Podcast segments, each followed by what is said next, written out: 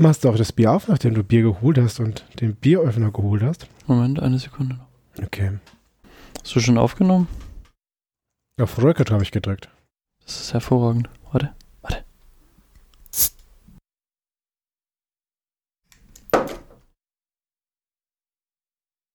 Jetzt mache ich mir mein zweites Bier auf. Das erste war so schnell leer. Geht es? Richtig aufgemacht hast, ist nett. Jetzt hat. Prost Prost auf die 50 oder so. auf die 50. Müssen wir erst noch erfolgreich absolvieren. Auf die kommende 50. Auf die kommende 50. Und die kommenden 50. Mhm. Hallo und herzlich willkommen zu Entbehrliches, dem Podcast über entbehrliches Wissen aus der Wikipedia. Heute Jubiläumsfolge Nummer 50. Und dazu begrüße ich wie immer den Flo. Hi, hi. Und ich bin auch der Flo. Du bist auch der Flo und wir sind heute wirklich bei Nummer 50 angekommen. Richtig.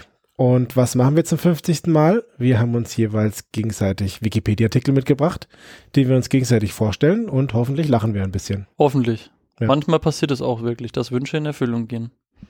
Wo wir nicht gelacht haben, war in der Aufnahme vom Ach, als wir zu Besuch waren, als Wieso haben wir dann nicht gelacht? an der Stelle, an der der Jürgen nachgefragt hat, ob sie wirklich den Strom an den Niagara-Fällen abgeschaltet haben.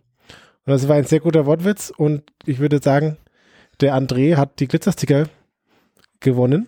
Der hat sich nämlich als erstes auf einem Medium gemeldet. Herzlichen Glückwunsch. Jetzt, Aber jetzt gibt es nur ein kleines Problem. Ich habe 50 von diesen Glitzerstickern und ich habe sicher noch keine 50 davon verteilt, aber ich weiß nicht, wo, wo die sind. Und es ist super obskur, weil ich bewege mich irgendwie nicht sonderlich viel außerhalb meiner Wohnung und ich wüsste nicht, wo sie sind, aber ich bin ziemlich zuversichtlich, dass sie wieder auftauchen werden. Und dann werden wir alle angestauten Glitzersticker verschicken. das waren die Einbrecher aus dem grünen Saal aus in Dresden. Die haben auch das Kulturgut, die Glitzersticker von Entbehrliches geholt. Vielleicht hatte ich das, es wird jetzt wieder ein bisschen warm, vielleicht hatte ich zu lang das Fenster offen, dann kam so ein Rabe oder so eine diebische Elster. Elster, oder? Ja, Elster klauen Dinge, die glitzern. Vielleicht haben sie es versteckt. ich hoffe nicht. Aber eigentlich viel geiler ist doch, dass wir heute bei wirklich bei Folge 50 angekommen sind, oder? Ja, ist schön. Es ist echt krass. Ich habe nicht gedacht, dass wir das so lange machen, um ehrlich zu sein. Wie schaut's bei dir aus? Hm, Ich habe, glaube ich, nicht drüber nachgedacht, wie lange wir das machen. Ich, ich gucke einfach. Ich meine, das ist Open End und wir unterteilen auch nichts in irgendwelche Staffeln. Hast, hast du da schon mal drüber nachgedacht, ob wir was in Staffeln unterteilen sollten? Ja, das macht, also das würde ich nur machen, wenn wir irgendwie mal eine längere Pause haben oder so. Aber wir machen das ja wirklich zweiwöchentlich. Und weil du das sagst, ich habe das ausgerechnet. Wir haben das wirklich geschafft. Wir haben, wir haben glaube ich, nichts, ausge, au- nichts ausgelassen. Mhm. Und ähm, die Folge 50 ist heute vor 700 Tagen aufgenommen worden. Es sind genau 700, das fand ich schön. Oh, cool. Mhm. Ja, krass. Kannst du dich noch erinnern, als wir auf der Critical Mass waren und die Idee hatten? Ja. Und wir dann ein halbes Radler oder so getrunken hatten und dann mal besoffen die erste Probeaufnahme gemacht haben. Es war ein halbes alkoholfreies Radler, möchte ich dazu sagen, weil nicht, dass wir da irgendwie einen, einen Ruf jetzt wegkriegen. Ja. Und nach diesem halben alkoholfreien Radler haben wir dann eine Alpha-Suff-Episode aufgenommen, Das ist die richtig. wir bis heute hochgeheim unter Verschluss halten. Der Philipp kennt sie. Der Philipp kennt sie. Die sollte, glaube ich, auch besser nicht rauskommen. Wobei, ich habe sie irgendwann mal nochmal gehört und ich habe sie jetzt gar nicht mehr so furchtbar in Erinnerung. Ja, sie, sie war, sie war nicht so schlecht, dass Leute sich gedacht haben, wir müssen sie davon abhalten. Aber, also, wo wir gerade übrigens auch von Abhalten sprechen, was ich bis heute, also ich bin, für, für uns bedeuten diese 50 Folgen jetzt tatsächlich ein bisschen was. Weiß nicht, ob man das jetzt eingangs schon gemerkt hat, aber was wir ein bisschen gemacht haben, ist, wir sind mal, wir haben so ein bisschen zusammen durch alte Folgen mal ein wenig durchgescrollt und was wir jetzt in, in 50 Folgen äh, Aufnahme jetzt quasi schon alles, schon alles ein bisschen durch haben. Und ich habe bei Null angefangen auf meinem Screen. Ich weiß nicht, hast du von vorne oder von hinten angefangen? Ich habe von hinten angefangen, also die Ältesten zuerst. Ah, okay. Und ich habe bei der, bei der Nullnummer, ich, ich habe sie ja auch nochmal gehört und es ist super schön, dass wir am Anfang die Idee hatten, nicht die Nullnummer als wirklich als aller allererstes aufzunehmen. Mhm. Kannst du dich noch erinnern? Ja. Dass wir gesagt haben, die Nullnummer ist immer so creepy, weil da ist, da sind dann irgendwie so zwei Typen, die noch nie gepodcastet haben und dann nehmen die diese Nullnummer auf und dann ist irgendwie so, ah, hi und hm. Und das fand ich irgendwie sehr gut, dass wir das anders gemacht haben. Allerdings ist in der Nullnummer auch noch ein äh, macOS E-Mail-Geräusch drin. Also ich war es nicht. Ja, ja, ich war's. Aber das hört man auch heute noch in, in, in richtig großen Aufnahmen. Habe ich letztens erst, wo, wo war denn das?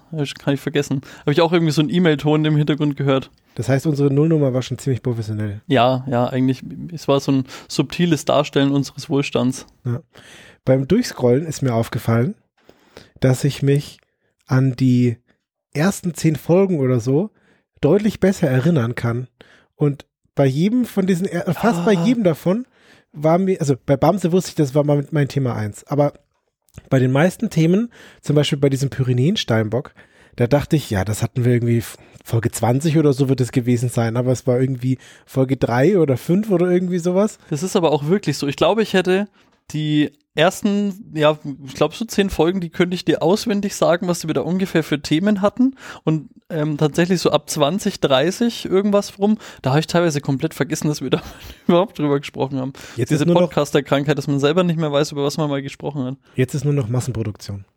Ja, am Band. Also wir sind auch nur noch lieblos. Und wir sind eh schon, das müssen wir jetzt auch mal revealen, dass wir jetzt schon seit Jahren eigentlich zerstritten sind und das eigentlich nur noch wegen dem Beruf machen, dass wir einmal zusammenkommen. Wir haben ja schon lange keinen Bock mehr aufeinander und irgendwie, wir machen es halt noch, damit der Fame weitergeht. Das ist gut, dass du das ansprichst, weil meinem, meinem Thema äh, werde ich darauf zurückkommen. Was? Ja? Das Okay. ist, Tod ist ja das, was sich auch durch diesen Podcast zieht. Ja, das stimmt, immer wieder. Aber es hat abgenommen, dass wir unendlich viele Tote zählen. Ach, wir haben, wir haben, also erstens das, das hat ein bisschen abgenommen. Oder auch, wir haben irgendwie so mehrere Iterationen durch. Ich finde, Tod hatten wir auch ganz viel, das stimmt. Wir hatten auch die Folge mit dem allernegativsten Feedback, was wir, glaube ich, jemals bekommen haben, war ja viel Schmerz und Leid, glaube ich, wo Leute wirklich aufhören mussten, die Folge zu hören, weil es so furchtbar war. Weil sie viel Schmerz und Leid erf äh, erfahren haben. EB 033 Ist war das am, vom, vom Oktober 2020. ist das die Nicht-Hörempfehlung? Das ist die Nicht-Hörempfehlung. Ich, ich sage immer zu jedem, der den Podcast neu hört, fangt mit dieser Folge an, dann äh, wird's nur noch besser. nee, aber wir haben so coole Themen auch teilweise. Also ich habe mich richtig gefreut, was, dass mich jedes Thema in diesem Podcast unterhält. Und dann habe ich mir gedacht, ja toll, den hast du auch selber ausgesucht, die Themen. Also so, da habe ich mir gedacht, okay, so freuen brauche ich mich da eigentlich auch nicht. Was mir aufgefallen ist, dass wir deutlich weniger drüber nachdenken, wie wir den Anfang machen müssen. Am Anfang haben wir uns das schon so ein bisschen abgequält. Ja, das stimmt. Sind auch allgemein ein bisschen lockerer geworden irgendwie. Ja. Was auch gut ist. Und wer uns auch schon ewig verfolgt, ist ja Bamse, gleich Episode 1. Ja. Und die Shaggy Defense war der, der, das Counterpart. Du hattest Bamse, ne? Ich, hatte ja, Bamse, ja. Ich war die Shaggy Defense. Und Bamse ist auch so irgendwie so ein bisschen zum Maskottchen geworden. Das fand ich, finde ich immer noch schön. Er hat aber jetzt harte Konkurrenz vom Sülzi, das Podcast-Maskottchen. Auf jeden Fall. Weil so rum rumsülzen und die, die tiefere Ebene habe ich auch erst später verstanden. Ja, hast du, was, was sind deine Lieblingsartikel gewesen? Hast du irgendwie beim Durchscrollen was gefunden, was dir jetzt so richtig cool in Erinnerung war? Ja, der Pyrenäensteinbock, den habe ich, den habe ich nochmal noch mal gefeiert. Und auch dieses, ah, wie hießen diese Hühner? Geldhühner? Ah, verdammt. Die Reb Rebhuhn-Spendensache. Ja, genau. Ja, ja, ich kann mich erinnern. Das war aber auch das ist Folge- alt. Folge drei oder vier oder sowas. Ja, tatsächlich freue ich mich, also ich schneide ja die Folgen und jedes Mal, wenn ich sie dann höre beim Schneiden, freue ich mich nochmal über die beiden Themen. Und wenn die dann geschnitten ist und dann ein paar Tage später rauskommt, dann höre ich sie auch nochmal, aber dann so als Gänze. Und das ist nochmal eine andere Art der Das ist Freude. der, der, der Künstler ähm, genießt sein fertiges Kunstwerk nochmal. aber es ist ein ein bisschen viel Selbstbeweihräucherung. Findest du? Hm, Ich finde, es kann gar nicht genug sein. okay. Spoiler, wir haben ja gar keine Themen heute dabei. Wir- Es geht jetzt aber hier noch vier Stunden. Ja. jetzt hier, Es ist einfach Bier auf, ge gelöste Stimmung, willkommen im Podcast. Bamse kommt gleich noch zur Party vorbei. Hast du echt? ähm, wie froh bist du, dass wir die Episodennummern doch mit dreistellig angefangen haben? Für mich dann das nie außer Frage. Es gab am Anfang mal die Überlegung, wir haben ja EB 0033 zum Beispiel als Nummern und am Anfang haben wir überlegt, ob, ob nicht 01, 02 reicht, weil so viel, so lang geht doch eh so unser Podcast nicht. Das hört ja eh wieder keiner an, aber tatsächlich wurden wir ein bisschen vom Gegenteil überzeugt. Das hätte ich ja nicht gemacht. Also zweistellig hätte ich nicht gemacht.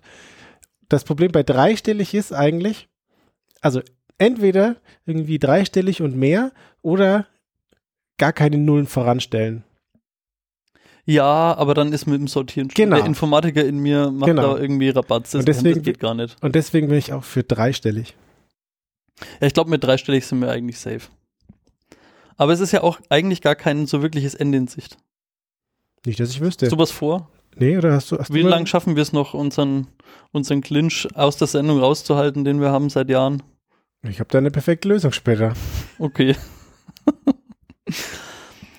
ja, wir haben auch so ein bisschen ähm, Stats rausgesucht. Und zwar fanden wir, also ein paar Sachen fand ich witzig. Sowas wie die meist heruntergeladene Folge war tatsächlich die EB40, die Pechsträhne. Ja. Kannst du dich erinnern? Das war das mit dem Pechtropfen und dein Thema weiß ich ehrlich gesagt nicht auswendig.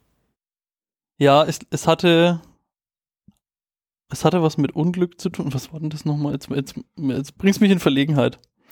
E EB040 war es. Hundertster Affe war dein Thema. Ach, stimmt, ja, okay. Ja, stimmt. Die haben anscheinend sehr, sehr viele Leute gehört. Viel mehr als den, die, den Rest der Folgen. Das fand ich eigentlich ganz cool. Vorher war es immer die 08. Mhm. Das war Schlafwandeln und den Pizzakarton. Der Pizzakarton war auch echt gut. Der Pizzakarton hat uns ja auch noch ein paar Folgen begleitet in anderen Referenzstellen immer wieder. Der verfolgt mich auch wirklich. Bei uns im Haus hat jetzt jemand so ausgehängt, äh, nee, verteilt, welcher Müll wo reingehört. Und da schauen auch dann dahin, wo der Pizzakarton reinkommt. Und hat es wenigstens richtig gemacht. Also jetzt kommt ja auch drauf an, wie dein Müllversorger, Müllentsorger, Müllversorger ist der Pizzadienst, der, der Müllentsorger ist irgendwie die, die Kommune.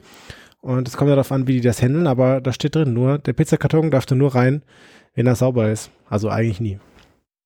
Hm. Okay. Du hast jetzt quasi nochmal den Recap gemacht. Ja. Alles in allem sind wir super froh irgendwie, dass sich das so lohnt, das zu machen. Wir kriegen immer schönes Feedback, es macht Spaß. Wir haben eigentlich immer noch wachsende Hörerzahlen. Ist auch schön, dass ihr uns immer noch alle zuhört und dass ihr anscheinend uns immer noch weiter empfehlt. Das dürft ihr auch gerne weiter tun. Ja, das ist immer sehr schön. Und ja, ich habe noch ein paar ähm, Stats rausgesucht. Wie gesagt, ich fand es interessant, dass nur ein Drittel aller unserer Hörer uns über Spotify hören. Sehr gute Hörer Das sind und ausge Hörerinnen. ausgezeichnete Hörer. Wir haben ja nichts gegen Spotify, weil wenn wir das jetzt sagen würden, würden wir gegen irgendwelche AGBs verstoßen und dann sind wir vielleicht nicht mehr bei Spotify. Also tschüss, ein Drittel aller Hörer, es war schön mit euch. Wir haben, wir bieten mehrere unterschiedliche Feeds an und das wird jetzt nicht zu technisch, aber ich finde das einfach so super witzig. Von, wir bieten MP3 an und MPEG 4 und Opus. Und den Opus-Feed hören irgendwie zwei Leute oder drei. das ist einfach unter ein Prozent aller Hörer hören diesen Opus-Feed, was ein alternatives freies Audioformat ist. Ich selber höre auch nicht in Opus, aber ich möchte einfach jetzt mal die zwei Leute, die Opus hören, grüßen auf diesem Wege. Ihr könnt euch gerne mal melden. Vielleicht gibt's für den, den Opus Ehrenglitzer-Sticker mal, Oh ja, wenn, Wenn- sie wieder auftauchen. wenn sie wieder auftauchen. Das finde ich sehr schön. Jo. 50 Folgen. Auf die nächsten 50 und wieder 50 und wieder 50. Ich würde sagen, wie das die Gewohnheit jetzt auch so die letzten 50 Folgen äh, gewollt hat, würde ich sagen, lass uns wieder mal heute zwei Themen auspacken, oder? Auf jeden Fall. Hit it, Joe!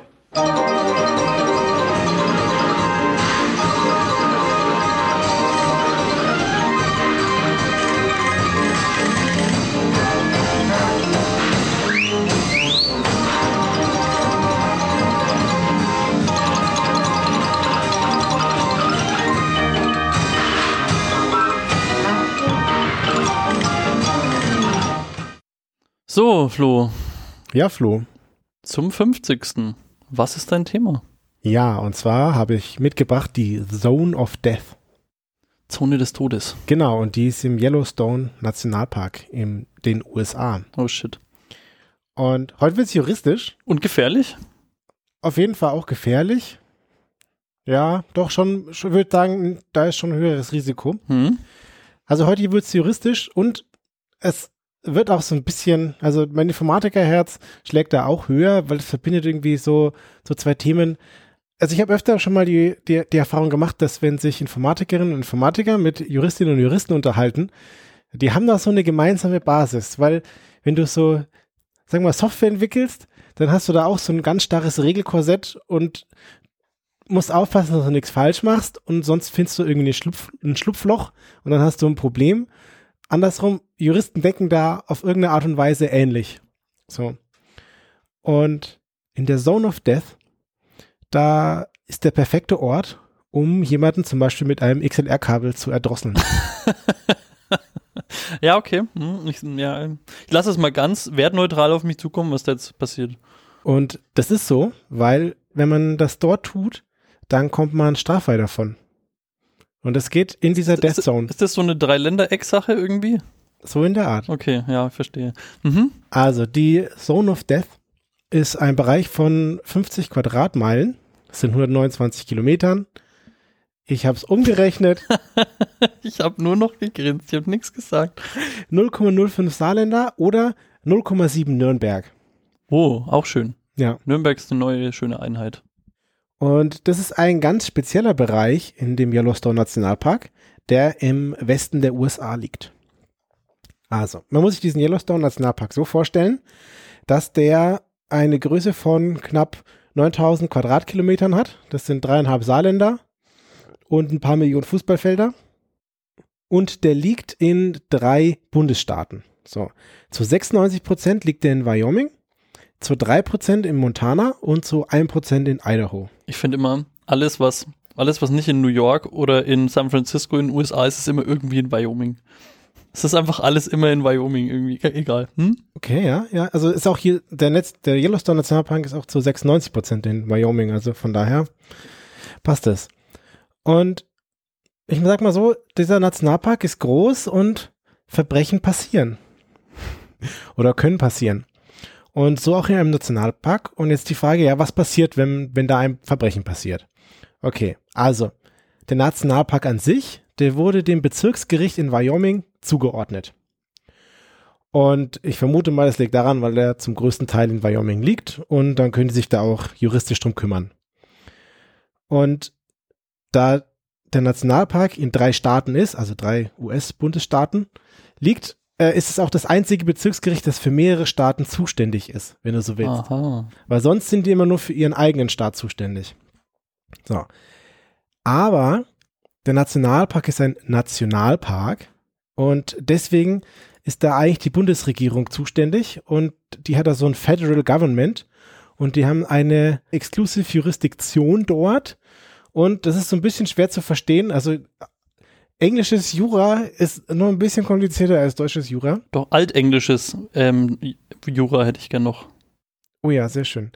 Und wenn ich es richtig verstehe, dann ist es so, dass Verbrechen, die dort passieren, müssen unter dem Recht des Bundesstaates und nicht des Bezirks verhandelt werden.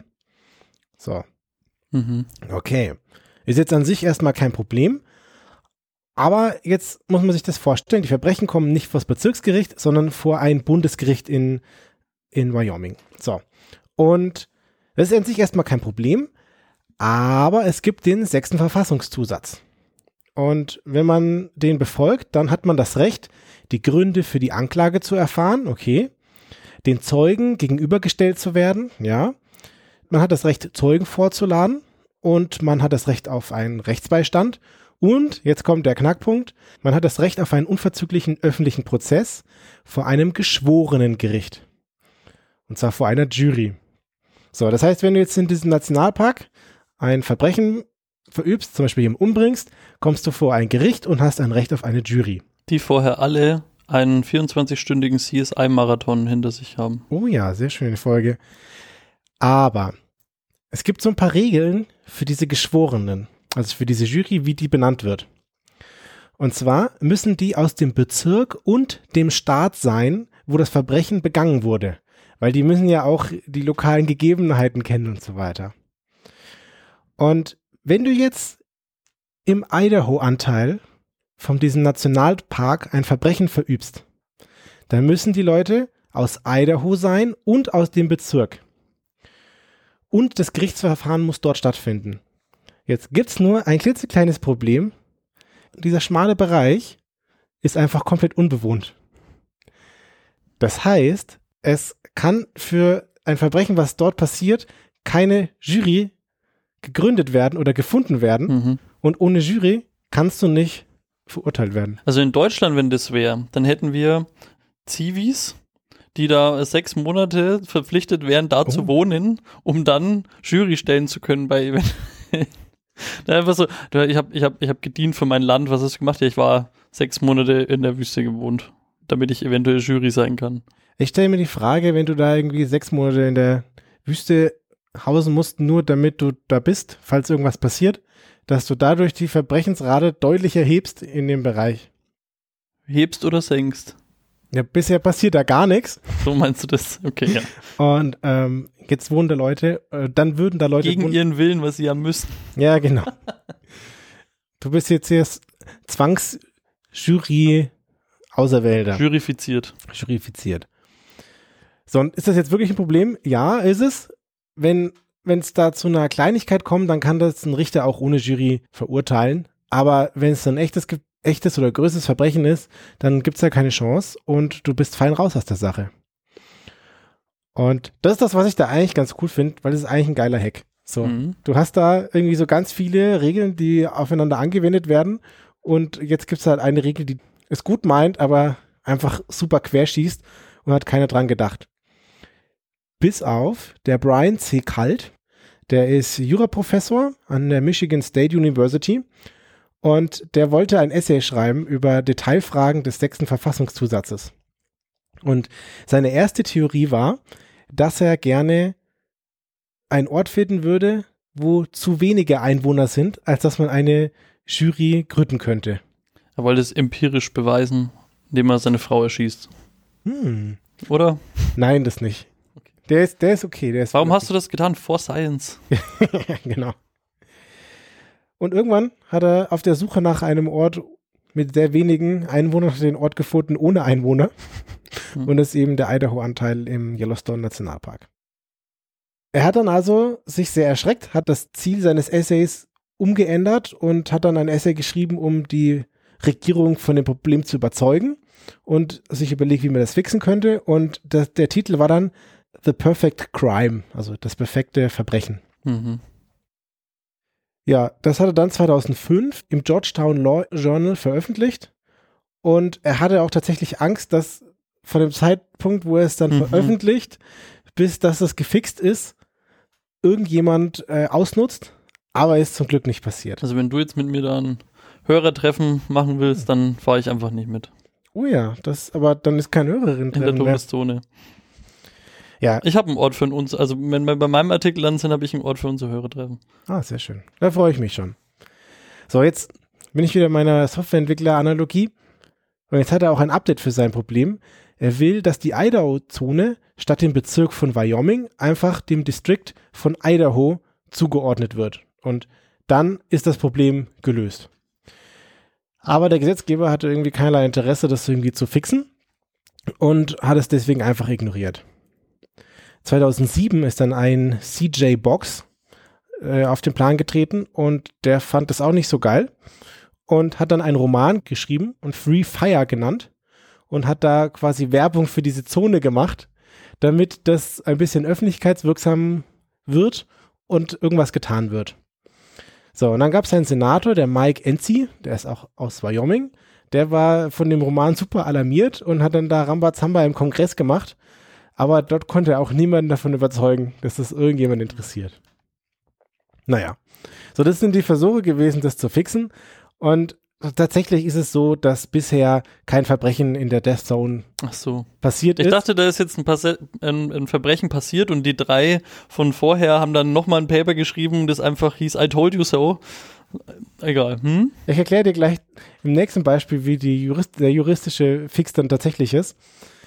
Es gab einen Wilderer, der hat im Bereich von Montana, also nicht Idaho, die Death Zone, sondern Montana, auch ein Verbrechen verübt. Und zwar hat er ja illegal einen Elch erschossen. Mhm. Und in dem Bereich von Montana gibt es prinzipiell genug Einwohner für eine Jury, aber man muss ja auch so eine faire Jury finden. Und du kannst jetzt nicht einfach hergehen und sagen, okay, ihr alle seid jetzt die Jury oder so. Die waren einfach alle mit ihm verwandt. Genau. Und deswegen ist es im Zweifelsfall schwer, die Jury, eine Jury zu finden. Und trotz des Problems wurde dann in Wyoming angeklagt. Der Angeklagte hat sich beschwert und das Gericht hat einfach seine Argumente abgelehnt und gesagt, wir machen das jetzt hier trotzdem.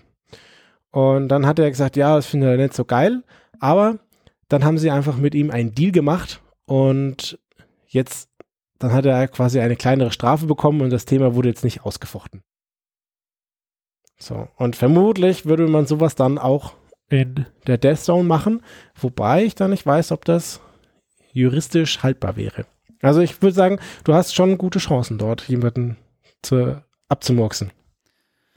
Ja, was machst du nächsten Urlaub? USA, da kann man jetzt hier wieder hin. Bisschen Nationalpark wandern. Ach ja. Ja, schön. Sehr gut.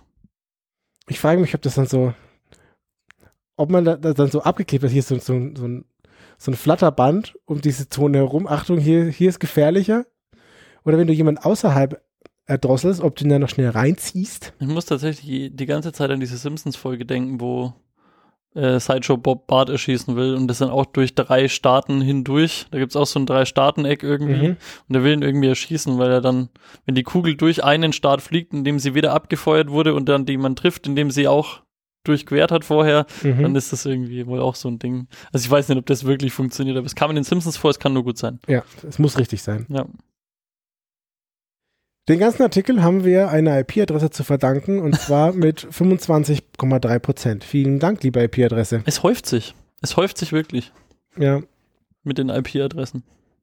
Das hatten wir am Anfang auch wenig, wenn ich so jetzt so drüber nachdenke. du hast Und das ich finde- ständig. Ich habe das öfters als du, ja, das stimmt, aber ich finde auch, also die, das war eine der besten Ideen, die wir hatten, dass wir das immer mal wieder dazu sagen, welcher Autor wie viel und was dazu hat. Da ich finde, da, da stärkt man nochmal dieses Feeling für, das schreiben einfach nur Leute. Du liest die IP-Adresse ja immer vor. Noch hatten wir keine IPv6. ja, stimmt, oh Gott. Naja, die Zeit haben wir dann auch. Okay. Ja, Dankeschön. Ja, bitte gerne. Das war nicht für dich, das war für den Autor. Dann lass doch mal hören, was du dabei hast, damit ich dann deinem Autor danken kann. Ich habe ich hab auch so ein Gebirge dabei in Afrika. Mhm.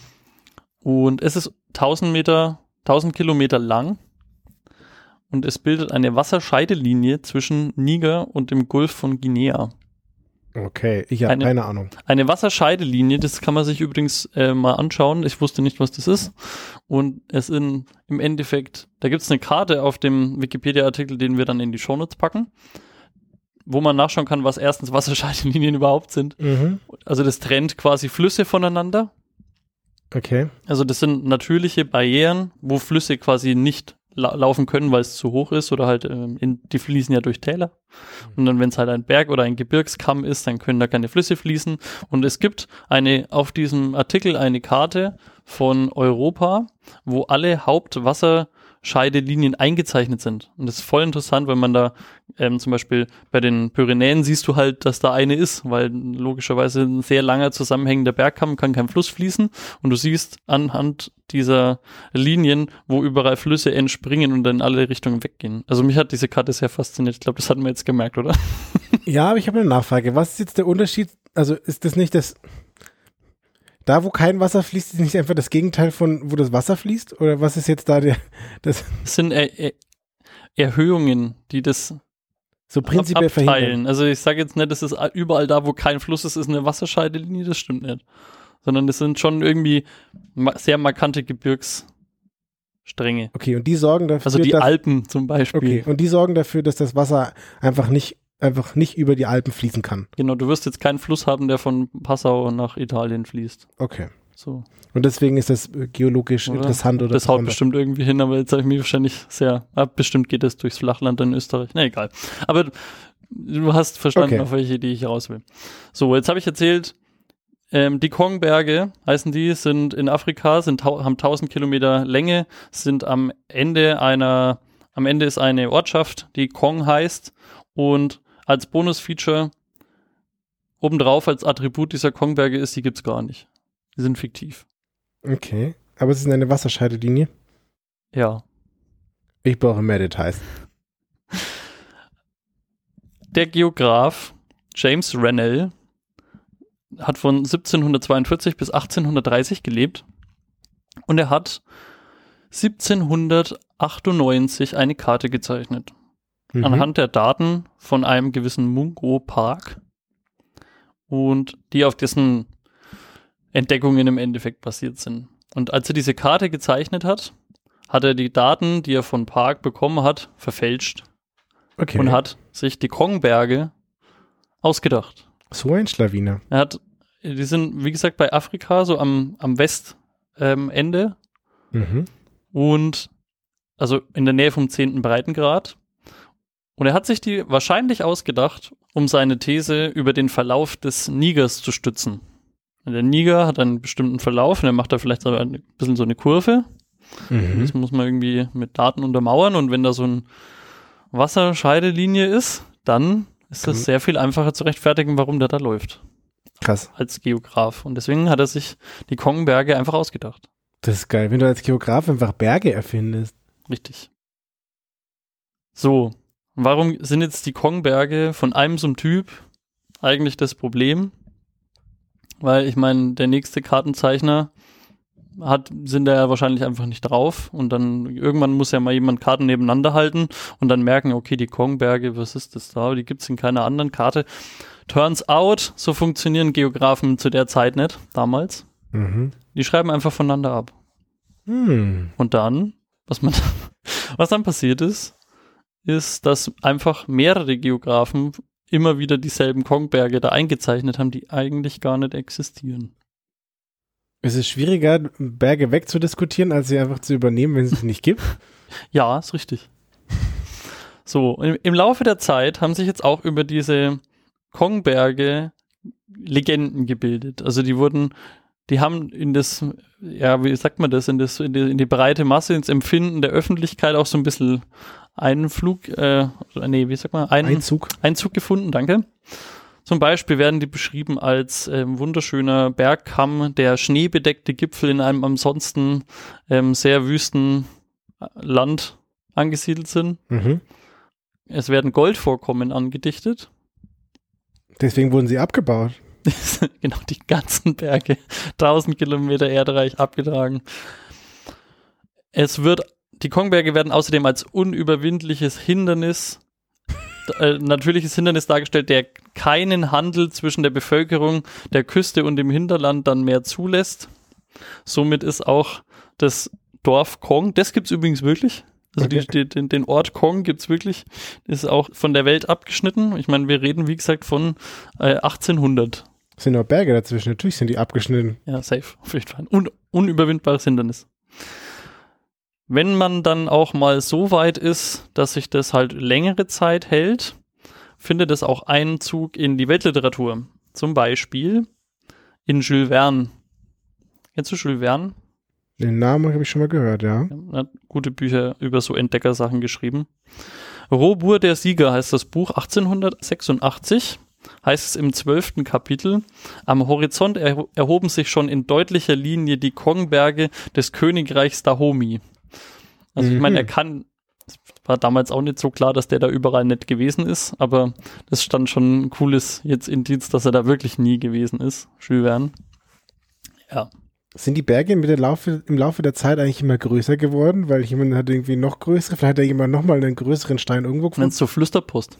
Ja, dass immer die Berge sich verändern, je Weiß- weiter man es sagt. da ist der Hubbel, oh, da ist der Berg, oh, da ist ein Gebirge. Und jetzt habe ich noch was ganz besonders Tolles. Und zwar in der vierten Ausgabe von Meyers Konversationslexikon. Es steht auch ein Ausdruck drin, den lese ich gleich vor. Aber was, ich habe mich gefragt, was ist ein Konversationslexikon? Ja, ich stelle mir doch was, was vor wie äh, Smalltalk für Anfänger. Habe ich auch gedacht, ist kompletter Quatsch. Oh. Aber ein Konversationslexikon ist, wenn man es wenn man's mal sacken lässt, ist es eigentlich der Vorgänger von Wikipedia. Weil ein Konversationslexikon ist dafür da, es ist ein ganz normales Lexikon und die Leser oder Abonnementen sind eingeladen, Kon Konversation mit dem Herausgeber des Lexikons zu betreiben. Also du kannst da Briefe hinschreiben und diese Briefe werden dann als Anhang abgedruckt Okay. und mit ausgeliefert im nächsten, im nächsten Band des Lexikons. Ach so, das und heißt, das ist einfach eine 1800-Version von Diskussionsseiten. hm. Aber ist das, ist das so gedacht wie, ich wohne jetzt da hier bei mir oder irgendwo und da ist ein Fluss und ich kann jetzt was über diesen Fluss beitragen und schickt es dahin? Oder ist es mehr so ein, hier ist der Fluss, weiß da jemand was drüber und dann, Die Kommentare werden in einem Konversationslexikon separat als Anhang sowie Leserbriefe in Zeitungen halt mit ausgeliefert. Mhm. Und somit ergibt sich auch dieser Schluss mit den Diskussionsseiten bei Wikipedia, weil du okay. kannst einfach reinschreiben, was du willst. Und ähm, wenn das von der Redaktion für halbwegs sinnvoll irgendwie erachtet wird, dann drucken die das mit ab und liefern das mit aus. Und das ist saugeil. Das ist echt cool. So. Da steht auf jeden Fall drin. Ein unerforschtes Gebirge, welches nördlich von der Küste Oberguineas auf der Strecke von 800 bis 1000 Kilometer zwischen dem 7. und 9. Breitengrad sich ähm, hinzieht. Am Ostende liege die Stadt Kong, welche noch kein Europäer betreten hat, aber nach Aussage der Eingeborenen der größte Markt dieser Gegend sein soll und Baumwollstoffe fabrizieren soll, welche im Sudan in Ruf stehen. Mhm. Schon krass, dass man mit denen nicht handeln kann. Wenn es das Gebirge nicht gäbe oder so. ja, und Das ist geil. Das ist einfach geil. Ich komme nicht drauf klar, dass die sich das einfach ausgedacht haben. Was ist falsch mit denen? wir sind 1802 jetzt, ne? Was macht man jetzt also, wenn man, also wie ich meine, irgendwann muss das ja mal rauskommen. Das, irgendwann muss ja da mal jemand hinfahren oder so. Oder wie, wie, wie, das, heute wissen wir, dass die Kongberge nicht existieren. Und es kam dazu, Das Weil- ist nur eine Verschwörung. Eigentlich gibt sie, aber die sind geheim. weil ein französischer Offizier und Afrikaforscher, Herr Binger, der bereiste 1888 Afrika und erreichte am 20. Februar 88 die Stadt Kong. Dabei stellte er fest, dass die auf den Karten eingetragenen Kongberge gar nicht vorhanden waren. Surprise, It's that surprise. easy. Es ist so einfach. Man könnte einfach hinfahren und mal Aber ich meine, gut, Reisen, ich rede mich jetzt hier leicht. Ich steige in den Flieger und dann los und dann bist du da. Aber ich meine, Reisen war damals schon ein bisschen anders. Aber so, äh, ich weiß nicht, das war vielleicht der Vorgänger von den Mythbusters. Hm. Einfach hingeflogen, geschaut, nee, gibt's nicht und zurück. So war die, so waren die Kongberge insgesamt über 100 Jahre im, im, im äh, kulturellen Bewusstsein existent. Mhm. Erste Veröffentlichung oder Erwähnung 1802 im Werk Africa von Aerosmith Okay. nicht die Band. Und bis 1905, das ist die letzte Publikation, wo die Kongberge noch erwähnt werden, im Tramplers Mittelschulatlas für Wien. Wann war das? 1905. da gab es die Kongberge immer noch. Geil. 100 Jahre Gebirge, die es nicht gibt. Geil, oder? Ich find's Hammer. Das gefällt mir so. Es gibt ja auch so Karten, wo Leute dann Straßen einzeichnen, die es nicht gibt. Und wenn dann ein anderer die Kartendaten quasi klaut und übernimmt und dann die Straßen auch einzeichnet, die es nicht gibt, dann kann man so quasi sehen, wer von wem kopiert hat. Ja, genau so, so Art. Da haben wir ja, glaube ich, wir haben, also ich weiß, dass ich das Thema, als wir bei 8 zu Gast waren, auch schon mal angesprochen habe, dass ich mich vielleicht dafür fast entschieden hätte. Und daraus ist jetzt der Artikel dann entstanden, den habe ich jetzt mir dann noch mal Ah. ein bisschen länger angeschaut und deswegen ist das jetzt das geworden heute. Aber ja, also diese Wasserzeichen-Sache, dass man da quasi der, äh, ja, der Geograf, der das halt die Karte jetzt zeichnet, dass der da sich so ein bisschen verewigt drin, das ist schon, das, das ist schon eine Sache, auf jeden Fall. Und es gibt auch Null Island, also Null, Nullpunkt, das an dem Längen- und Breitengrad Null Mhm. ist. Und es gab ein Projekt, wo, jetzt wird es aber gefährlich mit meinem Wissen, wo Leute da eine Boje anbringen wollten, genau am, am, am Nullpunkt. Ich weiß nicht, ich glaube, es ist gescheitert. Oh, Irgendwie so. Aber da, äh, es gibt auf jeden Fall einen Wikipedia-Artikel Null Island, werde ich auch in die Shownotes noch tun. sehr schön. Zu verdanken haben wir den ganzen Artikel, eigentlich wirklich fast den ganzen, und mit 80% Kübi. Danke, Kübi. Cool. Cool. Jetzt muss ich überlegen, was ich in Was ich, was würde, also ich überlege, was ich in so einer Karte erfinden würde. Was fändest denn du cool? Bist du mehr so der, der Strandtyp und irgendwo mehr Strand hin erfinden oder irgendwie einen Wald irgendwo hin erfinden? Hm, Ich weiß nicht, so, so ein Fluss. Oder noch so ein, wie hieß es, jetzt habe ich selber vergessen, wie es heißt, eine Wasserscheidelinie würde ich mir ausdenken. Aber die führt irgendwie durch so ein Tal durch oder irgendwie. genau, ist einfach quer über die Donau drüber. Kann einfach gar nicht mehr sein. Und die Donau ist eine Lüge. Ja, ich glaube, es wäre schon irgendwie so, irgendwie so Gebirge, Markberge. Okay. Gut, Ja, vielen Dank. dann ich denke, wir haben wirklich jetzt 50 Folgen fertig absolviert. Jetzt kann man Haken dran machen. Life Goal achieved. Yeah. Kaching. Danke, dass ihr immer noch zuhört. Danke, dass ihr uns immer noch weiterempfehlt und bewertet und ähm, uns Feedback schreibt. Es ist sehr schön. Wir haben sehr viel Spaß mit euch. Und ich denke, wir verabschieden uns. Genau. Danke. Tschüss. Bis zum nächsten Mal. Bis ciao, dann. ciao. ciao.